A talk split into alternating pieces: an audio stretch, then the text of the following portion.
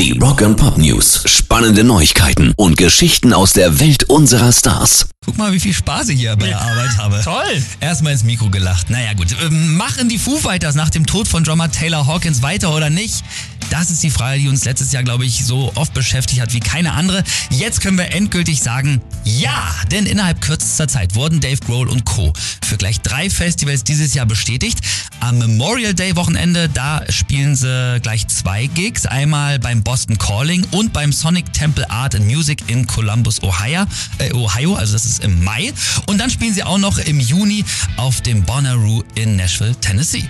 Rock and Pop News. U2 bringen ein neues Album raus. Viel hat die letzten Wochen schon darauf hingedeutet. Jetzt gab es die offizielle Bestätigung. Songs of Surrender wird es heißen. Und es werden 40 schon bekannte Songs der Jungs drauf sein, die sie aber nochmal neu eingespielt haben. Und Gitarrist The Edge sagt dazu, es sind vor allem Nummern, die wir als junge Männer gemacht haben und die uns besonders am Herzen liegen. Also ein neues Album mit alten Songs von U2, neu aufgemotzt. Songs of Surrender kommt schon am 17. März. Rock and Pop News. Das Rolling Stone Magazine kennen wir alle, oder? Die größte Musikzeitschrift der Welt.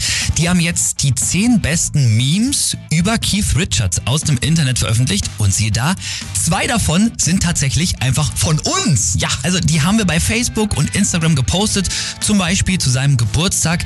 Und das eine Meme hat sogar auf Platz zwei geschafft. Da sind wir besonders stolz drauf. Da steht dann ne, der Rolling Stones Gitarrist mit einem Dinosaurier im Arm. Ist natürlich im Photoshop. Und drüber haben wir dann geschrieben Keith Richards und sein erstes Haustier.